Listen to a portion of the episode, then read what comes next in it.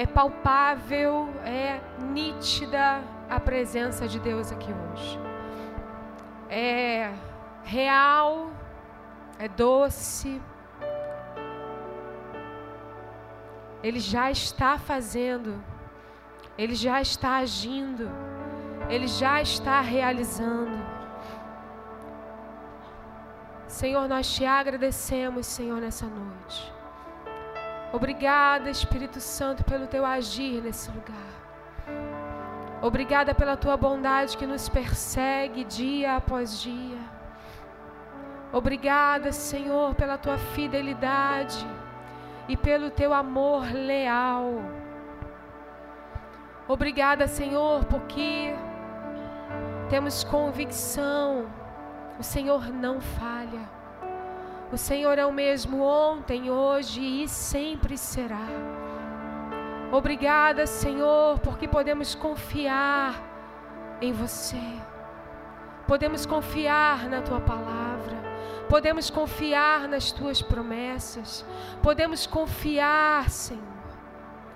Não existe nada que o Senhor não possa fazer.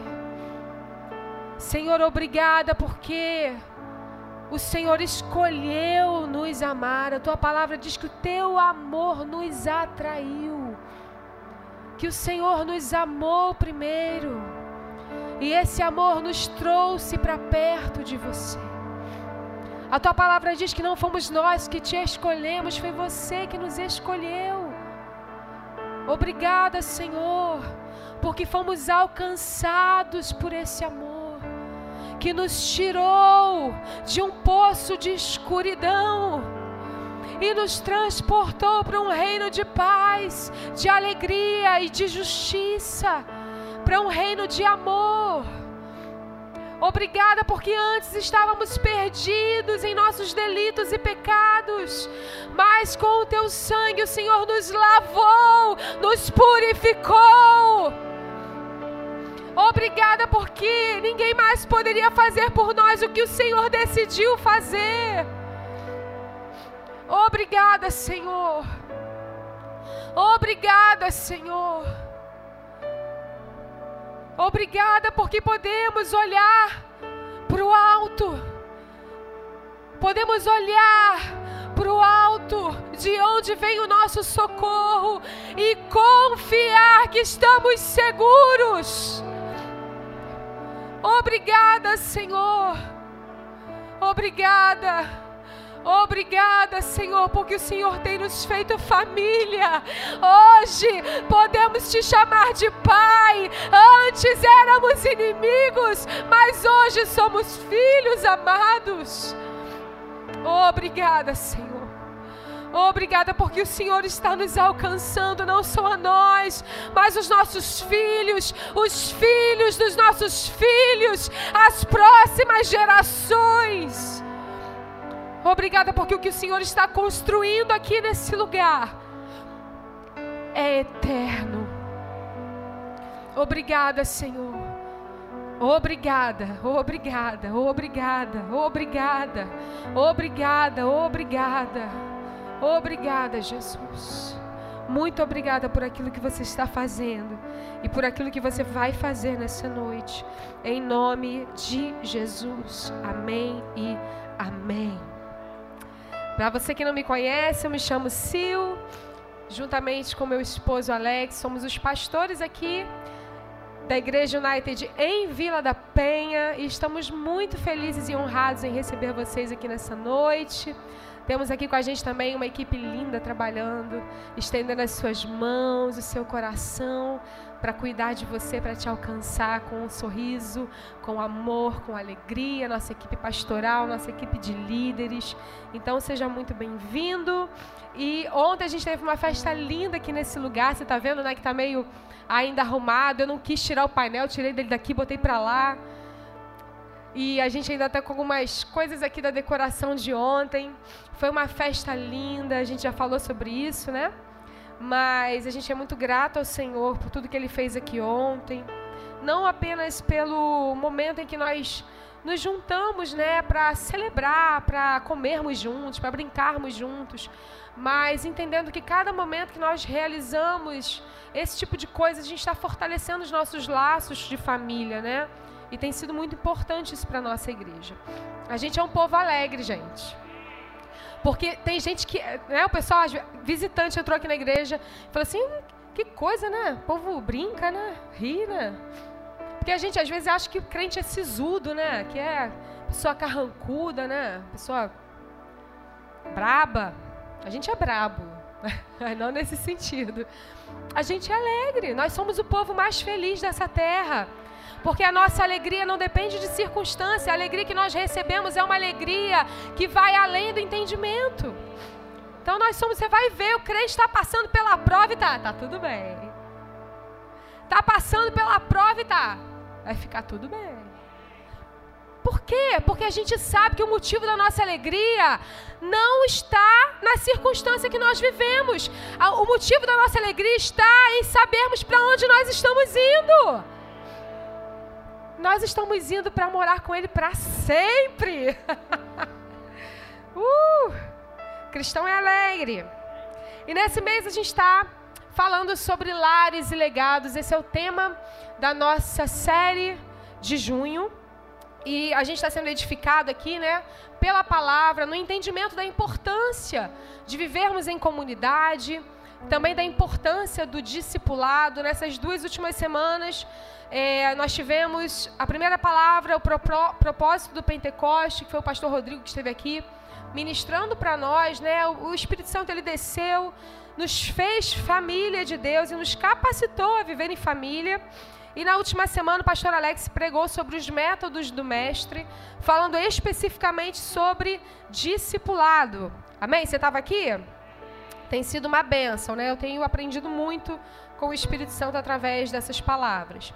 E a gente vai seguir dando continuidade a essa série, falando né, sobre o nosso propósito e colocando em prática aquilo que nós temos aprendido. E o tema da mensagem de hoje é fomentando o futuro. Se você está anotando, pode anotar aí. Fomentando o futuro. Você é minha mãe, gente, coisa linda. Ó. Fomentando o futuro. O que, que significa fomentar? Fomentar significa proporcionar os meios para o desenvolvimento de algo.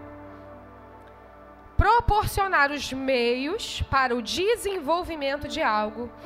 Promover, desenvolver. Isso é fomentar. Vou repetir proporcionar os meios para o desenvolvimento de algo, estimular, promover, desenvolver. Então a gente vai aprender com a palavra sobre como podemos proporcionar meios para promover o futuro, o nosso futuro e o futuro daqueles que Deus tem nos dado, daqueles que Deus tem confiado a nós. Amém?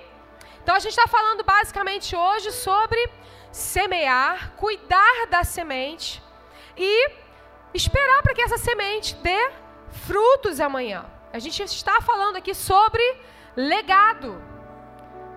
E o que, que é o legado? Anota aí também. Legado é aquilo que é transmitido a outro.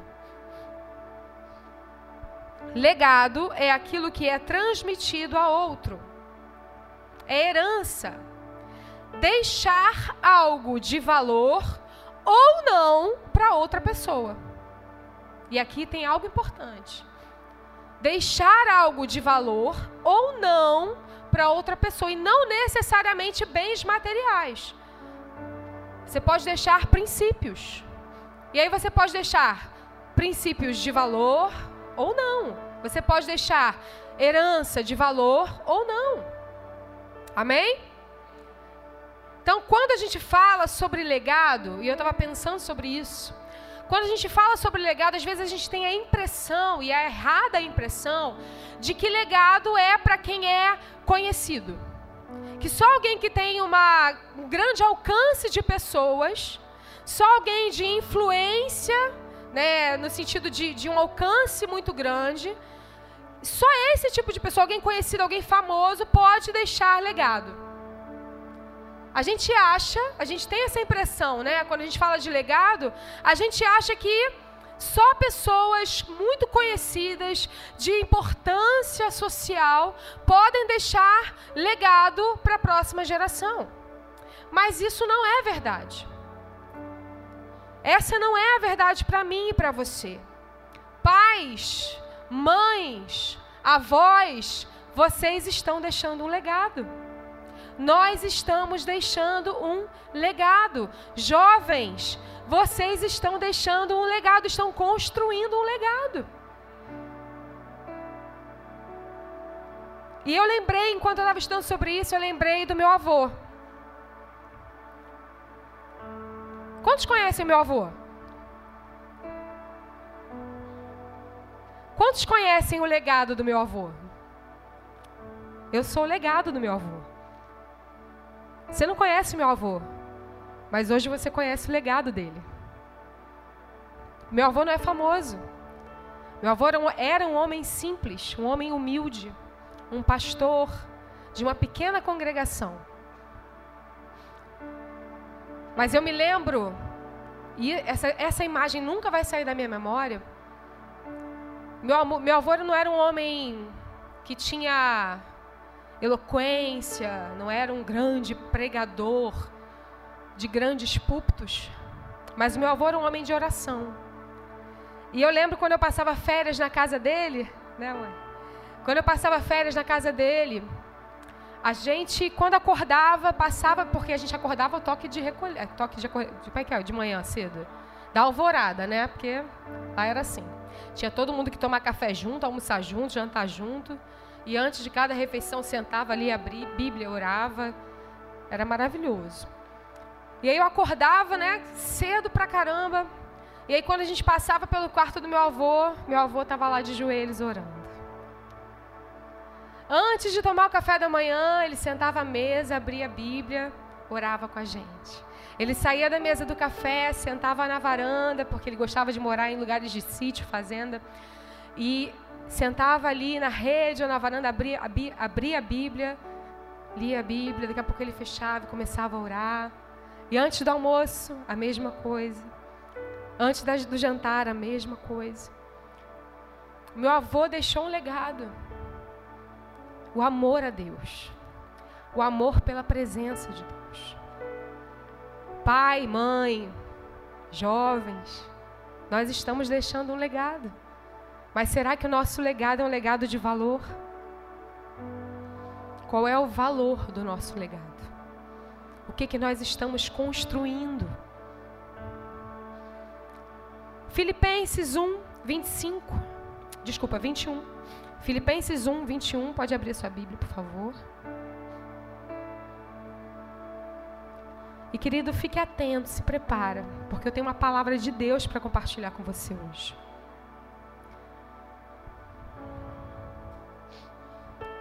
Filipenses 1, 21 diz assim: Porque para mim o viver é Cristo e o morrer é lucro. Caso continue vivendo no corpo, terei fruto do meu trabalho. E já não sei o que escolher. Estou pressionado dos dois lados. Desejo partir para estar com Cristo, o que é muito melhor. Contudo, é mais necessário, por causa de vocês, que eu permaneça no corpo. Convencido disso, sei que vou permanecer e continuar com todos vocês para o progresso e a alegria na fé de vocês. Então o apóstolo Paulo está dizendo aqui basicamente que o motivo, a razão dele estar vivo era Cristo. Ele está dizendo que o motivo e o propósito da sua vida era Cristo. E a gente, quando lê esse trecho né, das Escrituras, a gente pode, pode concluir que para o apóstolo Paulo, Cristo era tudo. Cristo era tudo. Olha o que ele está dizendo. Para mim, o viver é Cristo e o morrer é lucro, vantagem. Que declaração poderosa. Só alguém que entendeu o que está por vir que o que está por vir é infinitamente superior, é capaz de declarar algo como o apóstolo Paulo declarou. Só alguém que entendeu que aquilo que ele espera é muito maior do que aquilo que hoje ele presencia, pode declarar: olha, o viver para mim é Cristo, o morrer é vantagem. Eu vou estar com ele para sempre. E ele continua, né, falando: contudo, é mais necessário por causa de vocês que eu permaneça no corpo. Convencido disso, sei que vou permanecer e continuar com todos vocês para o seu progresso e alegria na fé. Então o apóstolo Paulo sabia que a jornada dele aqui, é, ela tinha um propósito. Para quê? Para o progresso daquelas pessoas que ele estava alcançando. Legado do apóstolo Paulo. Ele sabia que estava deixando um legado. O apóstolo Paulo sabia que estava fomentando o futuro. E eu, sinceramente, não acredito que naquela época, dois mil anos atrás, o apóstolo Paulo tinha ideia de que ele seria conhecido como ele é conhecido. Eu não acredito que naquele tempo o apóstolo Paulo imaginaria que hoje, dois mil anos depois, nós estaríamos aqui falando sobre ele. Então, querido, se atente a isso. Você está construindo um legado. Até onde o seu legado vai chegar, só Deus sabe. Só Deus sabe. O que, que a gente precisa ser? Fiel ao que Ele nos confiou. Precisamos investir, fomentar o futuro. Amém? Aleluia. E para começar, a gente precisa lembrar que os fundamentos, e os fundamentos já foram expostos aqui, né? Que um legado em Cristo só é possível se for feito a partir do poder do Espírito e através dos métodos do Mestre. Um legado eficaz, um legado em Cristo, ele só pode ser feito assim. Ou seja, é o Espírito que nos capacita e os métodos de Jesus nos direcionam. Amém? Então, abra sua Bíblia lá em Gênesis 12. Nós vamos falar sobre Abraão. E a gente vai ler alguns textos aqui. Gênesis 12. Amém? Você está aí? Então dá um glória a Deus bem alto. Isso. Estamos fomentando o futuro, amém? Você faz parte da história. Você faz parte, você está construindo a história. Amém? Não olhe para você e se ache inferior. Não olhe para você e ache que você não está construindo nada. Você está. E a gente precisa alinhar a nossa construção à expectativa do céu sobre nós. Gênesis 12, versículo 1 diz assim: Então o Senhor disse a Abraão: Saia da tua terra, da tua parentela, da casa do seu pai, vá para a terra que lhe mostrarei. Farei de você uma grande nação e o abençoarei. Engrandecerei o seu nome, seja uma bênção. Aqui Abraão tinha 75 anos. Vamos para Gênesis 13, versículo 14. Gênesis 13, 14. Diz assim: O Senhor disse a Abraão, depois que Ló se separou dele, Erga os olhos e olhe de onde você está para o norte, para o sul, para o leste, para o oeste, porque toda essa terra que você está vendo, eu a darei a você e a sua descendência para sempre. Farei a sua descendência como o pó da terra, de maneira que se alguém puder contar o pó da terra, então será possível também contar os seus descendentes. Gênesis 17, versículo 1. Chegou? Quando Abraão atingiu a idade de 90 aí, o Senhor apareceu a ele e lhe disse: Eu sou o Deus Todo-Poderoso. Ande na minha presença e seja perfeito. Farei uma aliança entre mim e você e darei a você uma descendência muito numerosa. Abraão se prostrou prostrou com o rosto em terra e Deus lhe falou: Quanto a mim, essa é a minha aliança com você. Você será pai de muitas nações. O seu nome não será mais Abrão, e sim Abraão, porque eu o constituí pai de muitas nações. Farei com que você seja extraordinariamente fecundo. De você farei surgir nações. Reis procederão de você. Estabelecerei uma aliança entre mim, você e a sua descendência no decurso das suas gerações. Aliança perpétua para ser o seu Deus e o Deus da sua descendência. Gênesis 21. Você está vendo que Deus está falando para Abraão, Abraão ainda, né? Gênesis 21, 1. O Senhor visitou Sara, como tinha dito, e cumpriu o que lhe havia prometido. Sara ficou grávida, deu à luz um filho a Abraão na sua velhice, no tempo determinado de que Deus lhe havia falado. Ao filho que nasceu, Sara lhe, lhe dera a luz, Abraão deu o nome de Isaque. O circuncidou quando ele tinha oito dias, segundo Deus lhe havia ordenado. Abraão tinha cem anos quando lhe nasceu Isaque, seu filho. E antes de prosseguirmos, eu quero lembrar aqui para você, querido quando Deus promete, Ele cumpre. Não importa o tempo, não importam as circunstâncias, não importa o que aconteça, quando Deus fala, Ele cumpre. Quando Deus fala, Ele cumpre. Deus não está comprometido com a nossa linha do tempo, Ele está comprometido com a Sua palavra. No tempo determinado, aquilo que Ele prometeu vai se cumprir. Aleluia! Não se esqueça disso. Deus não está preocupado com o que é ideal de acordo com os padrões humanos. Porque se a gente pensar, era ideal que Abraão e Sarai tivessem filho na sua juventude. Seria ideal, no vigor da sua juventude, cheios de força mas esse não era o tempo determinado de Deus para a vida deles. Por quê? Porque aquele que vai viver o sobrenatural precisa experimentar do processo. Então, se está passando pelo processo, descansa. Por quê? Porque a sua vida vai ser um testemunho do milagre.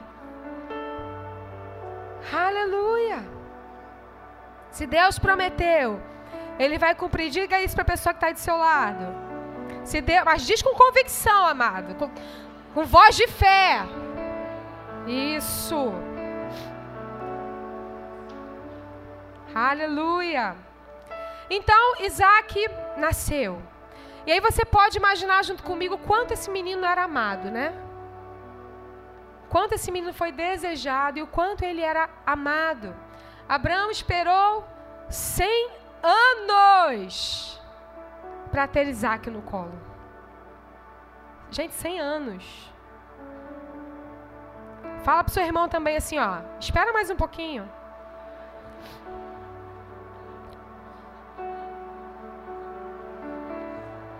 Talvez o seu pouquinho seja um pouquinho mais. Mas espera. Porque se Deus prometeu, Ele vai cumprir. Amém? E aquele menino estava ali diante deles, era o filho da promessa, era a promessa realizada diante dos olhos de Abraão e Sarai. E Sara já, né? Era o motivo da alegria, era o motivo do riso, esse era o nome dele. Fique imaginando Sara olhando para ele,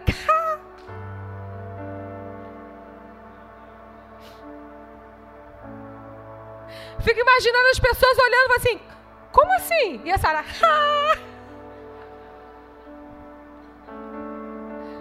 Abraão saindo com o neném no colo, todo mundo, é teu neto? Não, meu filho.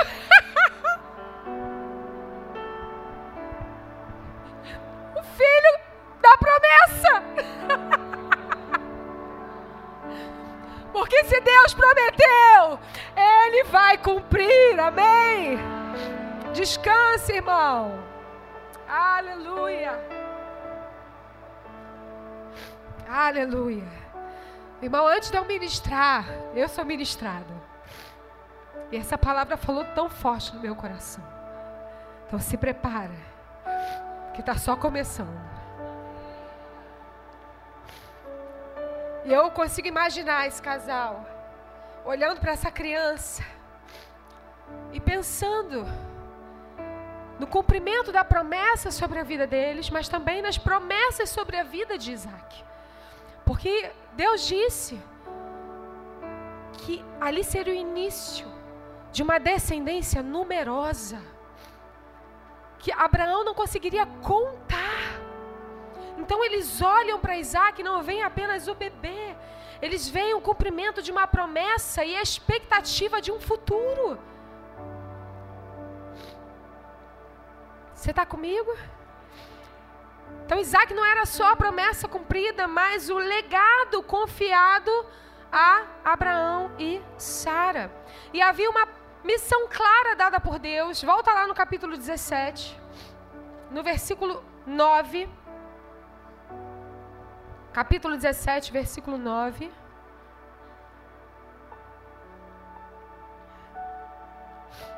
E olha o que, a Bíblia diz: Deus está dizendo para Abraão: guarde a minha aliança, você e a sua descendência no decurso das suas gerações.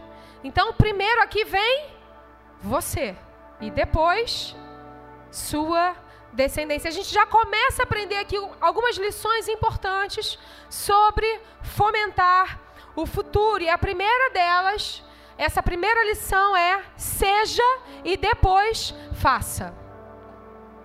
Seja e depois faça. Por quê? Porque para Abraão ensinar os princípios de Deus para sua próxima geração, primeiro ele precisava não só aprendê-los, mas também vivê-los. Então Deus diz: ó, guarda você e a sua descendência.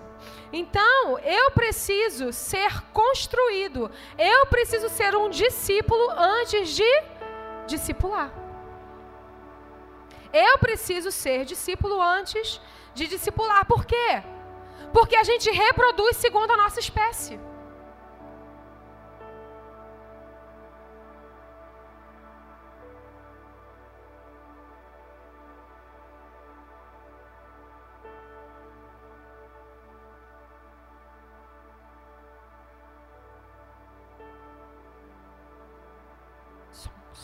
Se eu sou um imitador de Cristo, eu reproduzo imitadores de Cristo. Agora, se eu sou um imitador do mundo, eu reproduzo. Se eu sou um discípulo do meu próprio umbigo, eu reproduzo. Então, antes de discipular, eu preciso ser discipulado. Então, é muito clara a instrução de Deus aqui para Abraão. E o que, que a gente tem reproduzido? A gente reproduz segundo a carne ou segundo o espírito? Abraão, até os 86 anos, não tinha tido filhos. E o nome Abrão significa pai honrado. E aí eu fiquei imaginando, né? Abrão passando e as pessoas chamando, pai honrado, vem cá. Pai honrado, você está bem? Pai honrado, como é que estão as coisas lá? Com Sarai. Você imagina ele ouvindo isso sem ser pai. Até os 86 anos. E ele tinha uma promessa. Enquanto a promessa estava sendo gerada dentro dele, ele ainda ouvia aquilo, pai honrado. Pai honrado, porque esse era o seu nome. Até os 86 anos, ele viveu essa realidade. Mas aos 86 anos, Abraão, Abraão se tornou pai de Ismael. O que, que aconteceu aqui? Abraão deu um jeito de fazer com que o seu nome fizesse sentido. Abraão deu um jeito de fomentar o futuro, mas esse não era o jeito de Deus. Abraão, ele estava fazendo com os seus próprios métodos. Não eram os métodos de Deus. E ele precisou se submeter ao jeito de Deus. Ele precisou aprender a confiar no Deus que promete e cumpre. Ele precisou aprender a esperar. Sabe por quê? Porque Deus não tem pressa. A gente não pode ficar falando aí, ó, Deus tem pressa, hein? Se levanta. Deus não tem pressa, amado. A gente é que tem que ter pressa para cumprir o propósito, mas do jeito certo. Deus não tem pressa. E não adianta a gente tentar acelerar Deus. Por quê? Porque Ele é o dono do tempo, Ele é o Pai da eternidade. Ele não está preocupado, não. Deus não tem pressa. Deus tem pressa. Deus não tem pressa, Ele não está atrasado. Ele segura o relógio se ele quiser. Ele para. Esse é o nosso Deus. Então não adianta a gente tentar apressar Deus. Porque ele podia fazer isso, né? Falar assim, aí Deus, ó. E Deus podia ficar, né? Puxa, não era assim, então vou fazer do meu jeito. Não, Deus esperou mais 10 anos. Dez anos depois, aí lá no capítulo 17, Deus se apresenta para Abraão, versículo 1, como o El Shaddai, o Deus Todo-Poderoso, e faz uma aliança com ele, que é a aliança da circuncisão. E aqui, nesse capítulo, a gente vê o nome de Abraão sendo mudado para Abraão, que significa pai de uma multidão de nações. E aí, logo depois, eles têm Isaac. Então, aquele homem que havia até aqui tentado fazer as coisas do seu jeito, com os seus métodos, aprende que precisa esperar e se submeter à vontade de Deus. Ele aprende que aquilo que está escrito lá em Zacarias, no capítulo 4, não por força, nem por poder, mas pelo Espírito, diz o Senhor. E aquele homem ali entende isso. Não é por força é pelo Espírito. Repete isso aí, não é por força. É pelo Espírito. Não é com os seus métodos. É com o método de Deus. Então eu preciso primeiro ser para depois reproduzir. Por quê? Porque aí se torna algo natural. Eu não preciso fazer força para reproduzir aquilo que eu fui chamado para ser. Uma árvore ela não faz força para dar o fruto da semente que foi plantada. Mas a gente fica tentando reproduzir sem ser, não dá certo. Não dá certo. E o segundo ponto, esteja disposto a abrir mão. Esteja disposto a abrir mão.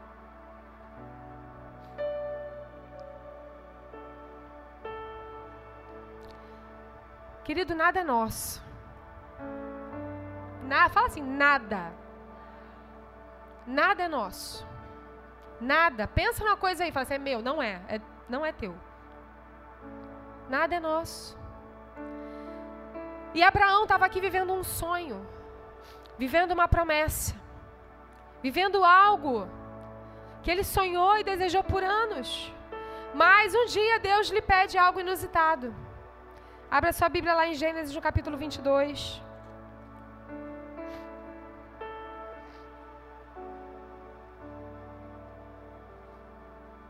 Vamos ler a partir do versículo 1. Gênesis 22, 1. Depois dessas coisas, Deus pôs a Abraão à prova e lhe disse: Abraão, ele lhe respondeu: Eis-me aqui. Deus continuou: Pegue o seu filho o seu único filho Isaque, a quem você ama, e vá à terra de Moriá. Ali, ofereça-o em holocausto, sobre um dos montes que eu lhe mostrar. Na manhã seguinte, Abraão levantou-se de madrugada e, tendo preparado seu jumento, levou consigo dois dos seus servos, Isaque, seu filho. Rachou a lenha para o holocausto, foi para o lugar que Deus lhe havia indicado. No terceiro dia, Abraão ergueu os olhos e viu o lugar de longe. Então disse aos servos: Esperem aqui com o jumento. Eu e o rapaz iremos até lá e depois de termos adorado, voltaremos para junto de vocês. Abraão pegou a lenha do holocausto e a colocou sobre Isaac, seu filho. Ele fez por sua vez, ele por sua vez, levava nas mãos o fogo e a faca. Assim, os dois caminhavam juntos. Isaac rompeu o silêncio e disse a Abraão, seu pai: Meu pai. Abraão respondeu: Eis-me aqui, meu filho. Isaac respondeu, Isaac perguntou: Eis aqui o fogo e a lenha, mas onde está o cordeiro para o holocausto? Abraão respondeu: Deus proverá para si o cordeiro para o holocausto, meu filho. E os dois seguiam juntos. E eu tenho recebido de Deus nessa palavra umas lições importantíssimas para nós. Presta atenção. Esse texto, ele é profundo demais. Para você fomentar o futuro, é preciso estar disposto a abrir mão de tudo para Deus. Eu aprendo aqui que a gente não pode amar mais a promessa do que aquele que nos prometeu. Nós não podemos amar mais a promessa do que aquele que nos prometeu. A gente não pode amar mais a bênção do que o abençoador. Não pode. Nada pode ocupar o lugar de Deus no nosso coração. O primeiro lugar precisa ser dele. É dele é dele, nada, fala nada. Nada, nem o seu casamento, os seus filhos, o seu emprego, o seu sonho, nada pode ocupar o primeiro lugar no nosso coração. O primeiro lugar já tem um nome. O nome é acima de todo nome. O primeiro lugar precisa ser dele. Aleluia. Se eu quero fomentar o futuro, eu preciso entender que Ele é o motivo e o propósito. Tudo é dele. E a gente também precisa entender que tudo aquilo que a gente entrega no altar, preste atenção. Tudo o que a gente entrega no altar é uma semente. Nada se perde tudo o que a gente entrega no altar é uma semente. Aqueles que desejam fomentar o futuro precisam aprender a semear no presente para colher no futuro.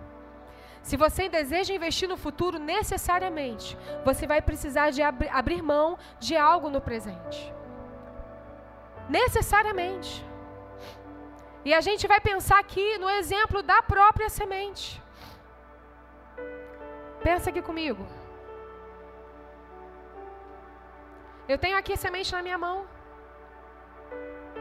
Ela está na minha mão. Está comigo. Mas se eu quero que essa semente cresça e dê fruto, eu preciso aprender a renunciar. ela sai da minha mão e ela vai para o lugar aonde ela dá fruto, aonde ela pode crescer, aonde ela pode encontrar o seu destino. Necessariamente, para fomentar no futuro, eu preciso aprender a renunciar, porque depois que foi e que cresceu, eu colho dos frutos daquilo que um dia eu abri mão. Mas se eu fico com a semente na minha mão, nada acontece. Ah, minha semente. Ah, não. Não renuncio. Deus me deu semente. É minha. Abro mão, não. Foi Deus que me deu. É meu.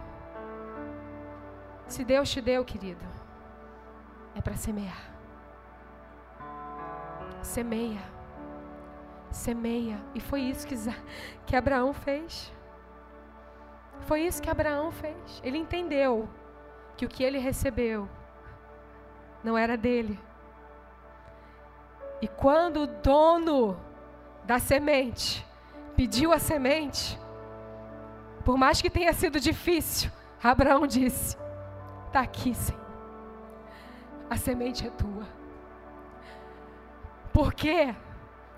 Porque a semente ela cresce quando ela encontra o lugar dela.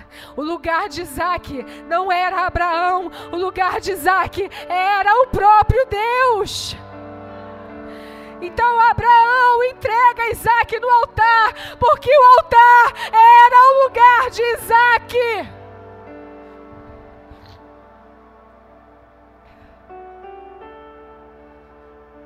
Se você deseja fomentar no futuro,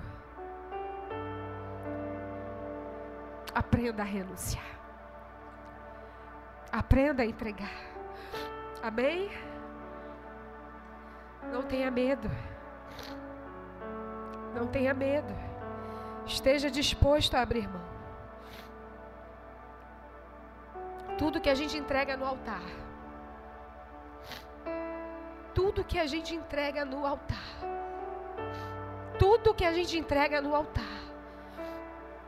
Sejam os nossos sonhos, sejam os nossos projetos, seja a nossa família Seja o que for que você entregue no altar. Sejam as suas frustrações, sejam as suas dores, tudo que você entrega no altar é uma semente.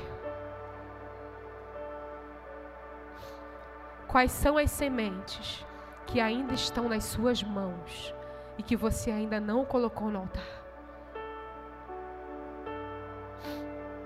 Quais são as sementes que para você, hoje, ocupam o primeiro lugar? Quais são as sementes que você ainda segura com força e diz: Não estou disposto a dar, não estou disposto a abrir mão? Enquanto você segura a semente, irmão, a semente não dá fruto ela precisa encontrar o seu lugar. E o lugar da semente é no coração de Deus. Então entrega.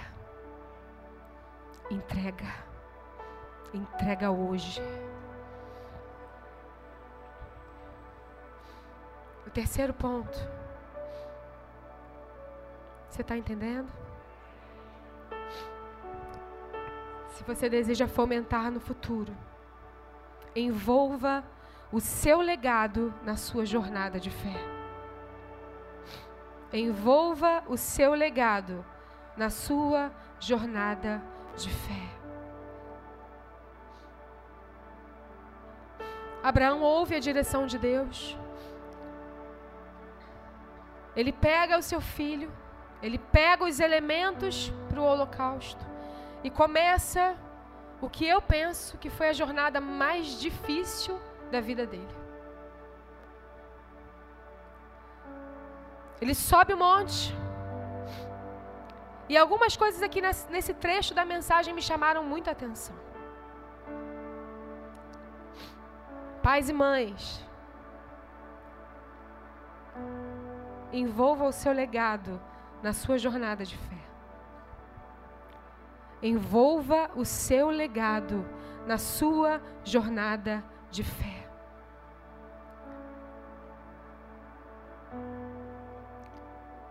E quando eu li esse texto, e eu já li esse texto, que Gênesis eu acho que é o livro que a gente mais lê, né, na Bíblia, né? Que toda vez que a gente se propõe a ler a Bíblia toda, a gente lê Gênesis primeiro, né? Aí a gente se perde e volta para Gênesis, né? Então eu já li esse texto inúmeras vezes, mas Deus falou profundamente algumas coisas aqui nesse, nesse trecho especificamente.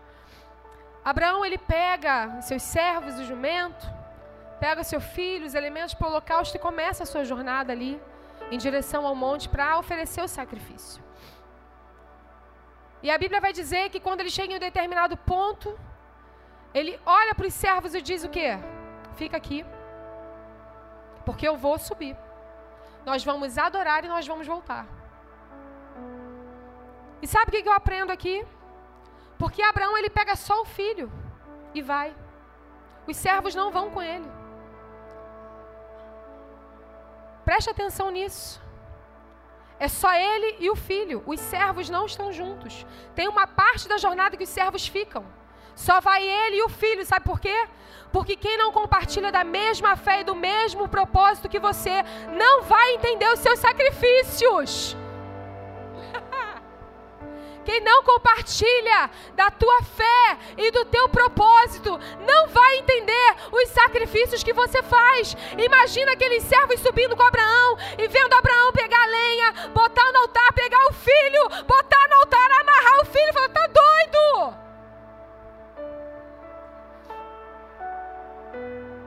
Tem determinados pontos, querido, que a gente vai precisar deixar para trás. Quem não compartilha do mesmo propósito que a gente, e a gente segue adiante com aqueles que nós estamos fomentando o futuro.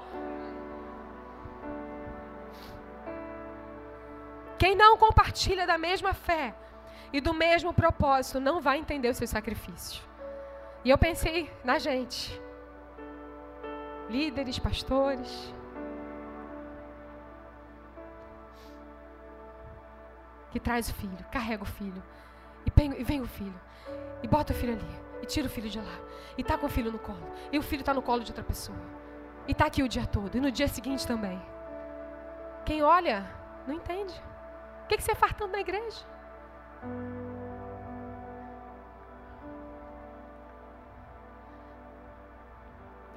Mas a gente que vive o mesmo propósito, a gente sabe o valor do sacrifício. E a gente sabe o porquê. A gente sabe o porquê.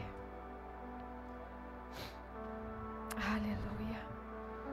Segundo, a Bíblia vai dizer que Isaac e Abraão caminhavam juntos. Se você ler com cuidado, você vai ler exatamente essa frase. Isaac e Abraão caminhavam juntos. Até o momento que Isaac a Bíblia diz que ele rompe o silêncio e pergunta para o pai: Pai, estou vendo a lenha, estou vendo a faca, o fogo, estou vendo tudo que é necessário, só não estou vendo o holocausto, o próprio sacrifício. E Abraão responde para o seu filho: Deus proverá. Primeiro ele se apresenta para Abraão como El Shaddai. E agora Abraão apresenta o Jeová Jireh para Isaac.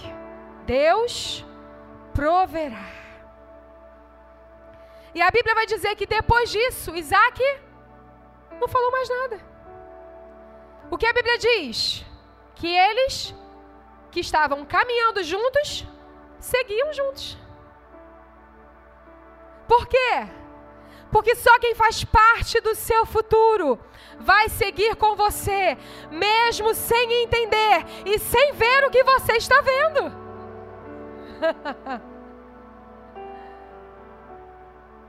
mesmo sem entender, mesmo sem ver o que você está vendo, vai continuar caminhando com você. Sabe por quê? Porque acredita na revelação que você carrega.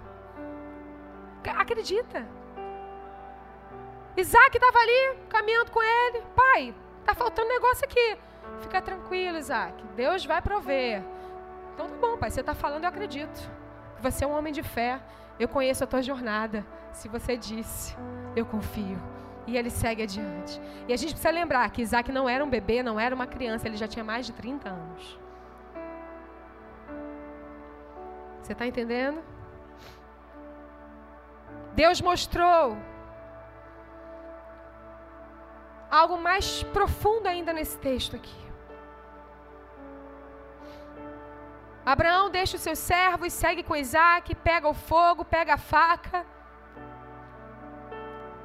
Mas a lenha, ele dá para o filho carregar. Ele está com fogo, ele está com a faca. Mas ele pega a lenha e quem carrega a lenha é Isaac. Juntos, no propósito. E ele podia pensar, né? Não, vou poupar o meu filho. Eu vou poupar o meu filho disso. Isso é muito pesado. Eu vou poupar ele de viver esse, esse tipo de coisa. Mas o futuro do seu legado, do meu legado, precisa provar das suas renúncias no presente.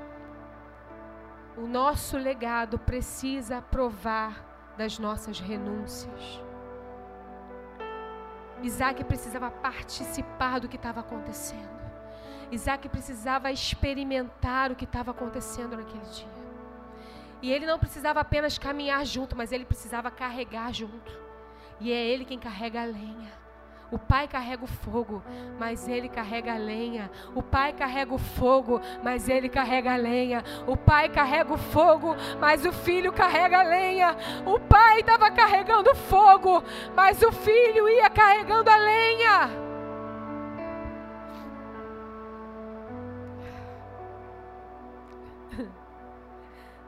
Nós estamos carregando fogo mas os nossos filhos já estão levando a lenha. Os nossos filhos já estão levando a lenha. Já estão levando a lenha no momento que você acender, meu irmão. Não para mais. Não impeça o seu legado de participar do que Deus está construindo na sua vida. Não impeça o seu legado de viver as tuas renúncias. Não ache que é pesado demais. Não acha que é difícil demais. Não acha que é doloroso. Por quê? Porque a jornada com, a jornada com Deus é uma jornada de fé.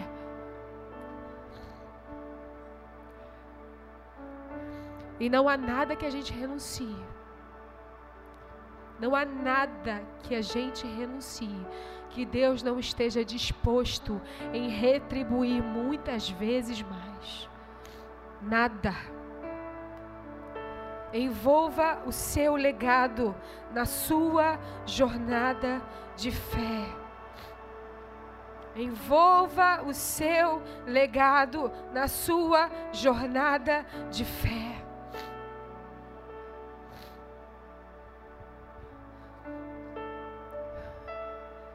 Não tenha medo. Não, não ache que você está preservando. Não. Sabe quando você preserva? Quando você entrega. Porque nas mãos de Deus é a mão certa.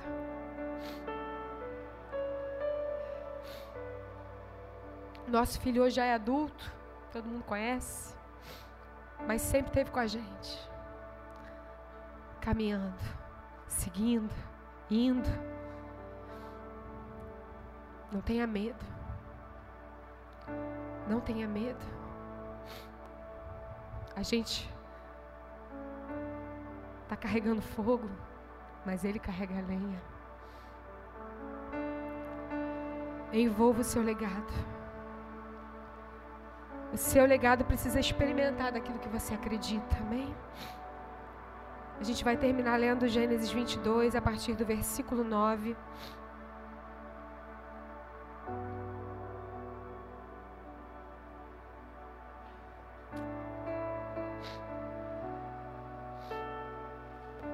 Eu fiquei imaginando, né? A gente, quando fala desse texto, a gente sempre pensa nisso, né? Abraão podia se negar, podia questionar a Deus, né? Mas a Bíblia fala que ele ouviu e foi, obedeceu. Abraão sabia para quem ele estava entregando Isaac. Gênesis 2:9 diz assim: Chegaram ao lugar que Deus lhe havia indicado. Os músicos podem subir, por favor. Gênesis 22, versículo 9. Chegaram ao lugar que Deus lhe havia indicado. Ali, Abraão edificou um altar, arrumou a lenha sobre ele, amarrou Isaac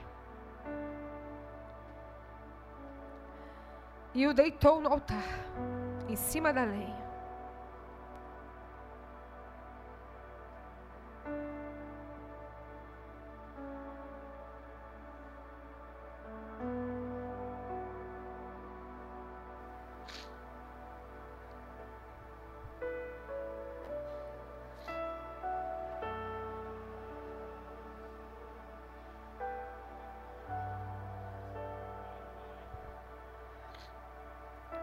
Estendendo a mão, pegou a faca para sacrificar o seu filho.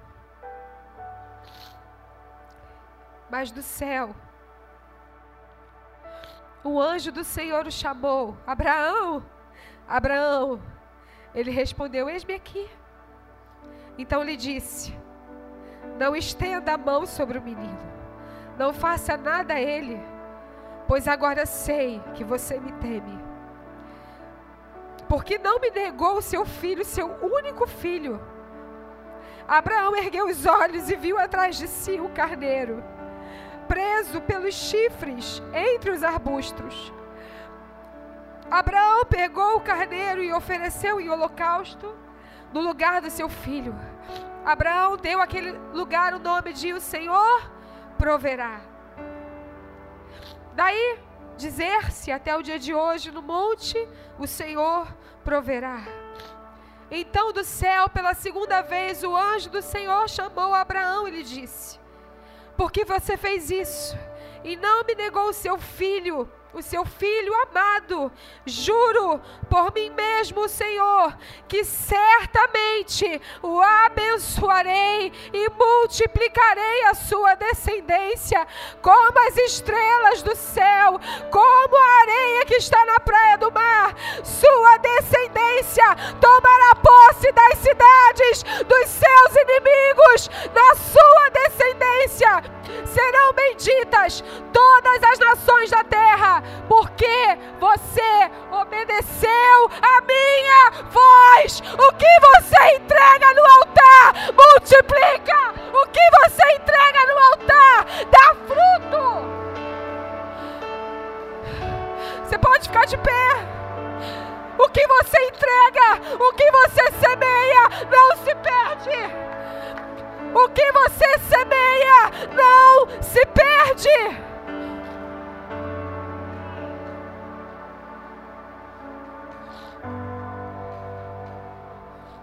A gente precisa ajustar prioridades.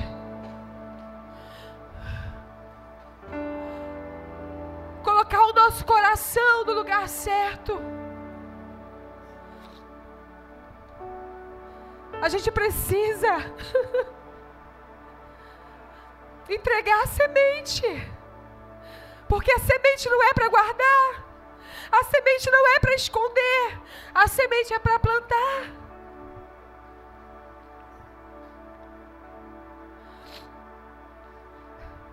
Mas como assim, pastor, entregar a semente?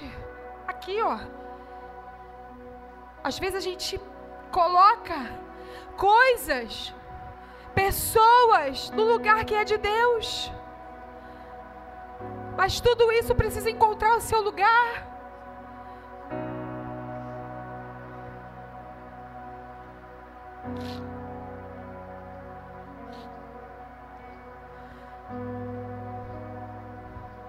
Nada é mais importante do que o Senhor na nossa vida. Nada. Nada pode ocupar o lugar dele. Nada. Nada. Nada. Nada meu filho, ele não é mais importante para mim do que o próprio Deus. O meu filho não pode ocupar o lugar de Deus no meu coração. E se eu amo mais do que tudo, eu amo a Deus ainda mais. Por quê? Porque ele não é meu, ele é dele, ele já foi semeado.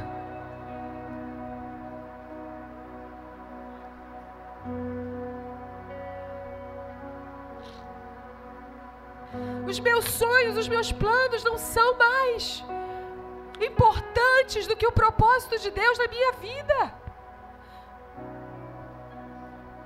Os meus projetos pessoais, as minhas frustrações, as minhas dores, não podem estar no primeiro lugar, no lugar de prioridade elas não podem ser mais valorizadas do que o próprio Deus.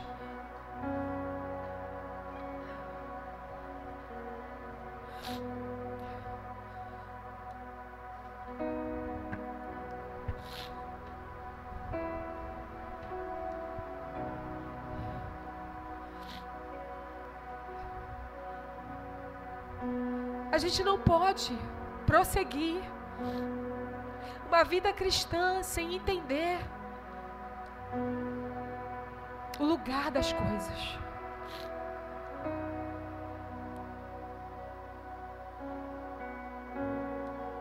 Na balança da nossa vida, não é 50-50.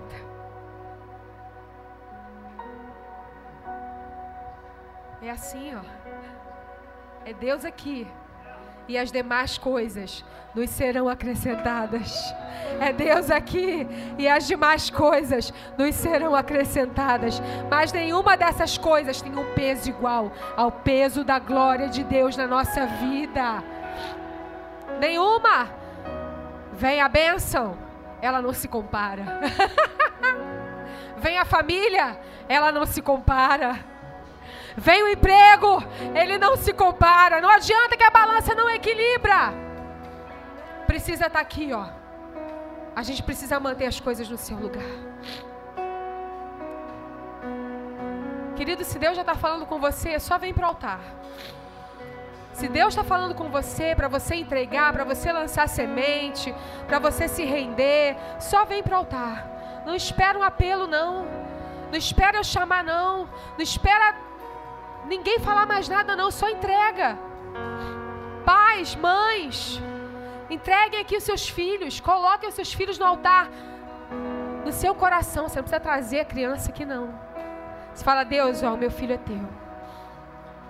O meu filho é teu. Eu sei que é uma oração. Né? Mas tudo que você entrega no altar, você está entregando nas mãos de Deus. E é o melhor lugar para estar. Entrega a tua dor aqui no altar. Entrega os teus sonhos no altar. Entrega, entrega, os teus projetos no altar. Entrega o teu ministério no altar. Entrega, entrega tudo. E diz: Deus, tudo é teu. Tudo é teu. A minha família é tua. Entrega tudo. Entrega a semente. Por quê? Porque você está fomentando o futuro. Você está fomentando o futuro quando você lança a semente no lugar certo. Você está plantando para colher no futuro. Entrega, entrega, entrega, entrega. Entrega. Feche os seus olhos, deixa Deus falar com você.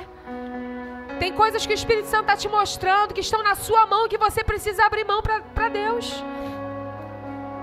Existem coisas que estão tá na sua mão, a sua própria vida, talvez. Mas a Bíblia diz: ó, não tenha sobre você esse cuidado. Ele cuida de você. Entrega mesmo. Derrama mesmo. Fala, Deus, aqui, ó. Entreguei. A semente está nas tuas mãos. Está nas tuas mãos, porque eu estou fomentando o futuro. Eu não quero mais segurar ela. Eu quero botar ela no lugar certo. Faça isso. Faça isso. Faça isso. Comece a orar, entrega, entrega tudo. Entrega.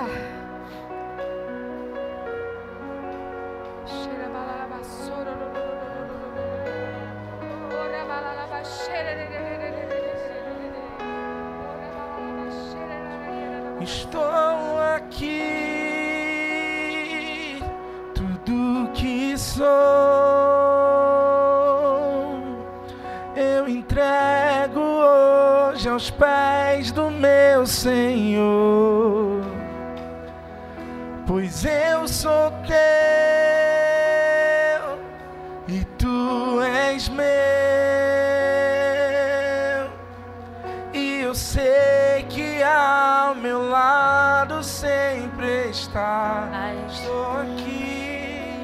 Estou aqui. Tudo que sou, eu entrego hoje aos pés do meu Senhor. Pois eu sou teu e tu és meu dá tempo de você vir. Ao meu lado Se Deus está falando com você, entrega, irmão. Entrega, minha irmã. Aqui. Entrega tudo. Tudo que sou. Eu entrego hoje aos pés do meu Senhor. Pois eu sou teu e tu és meu. Sei que ao meu lado sempre. E eu sei que ao meu lado, e eu sei que ao meu lado sempre, e eu sei que ao meu lado Eu sempre sei que ao meu lado sempre. Sei, sim, eu sei, e eu sei que ao meu lado sempre está.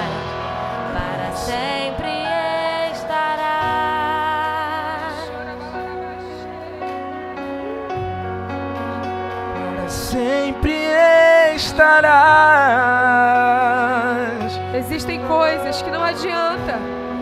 Não adianta você tentar perseverar com elas. Você vai precisar abrir mão. Para você fomentar o futuro, você vai precisar abrir mão. Talvez de sentimentos que não condizem com aquilo que Deus tem para você.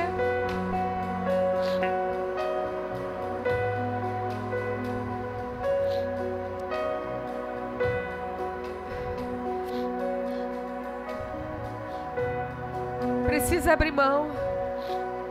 Precisa renunciar.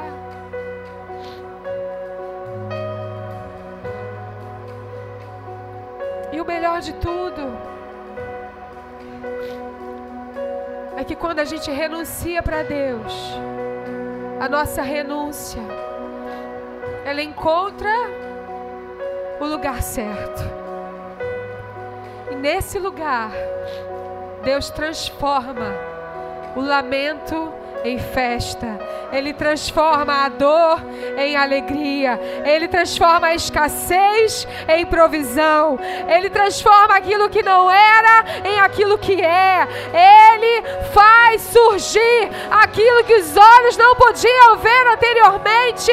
Porque quando Abraão sobe, ele não vê o cordeiro ali. Mas quando ele decide renunciar, Deus diz: Ei! Eu recolho a intenção do teu coração e aqui está a provisão para a sua vida.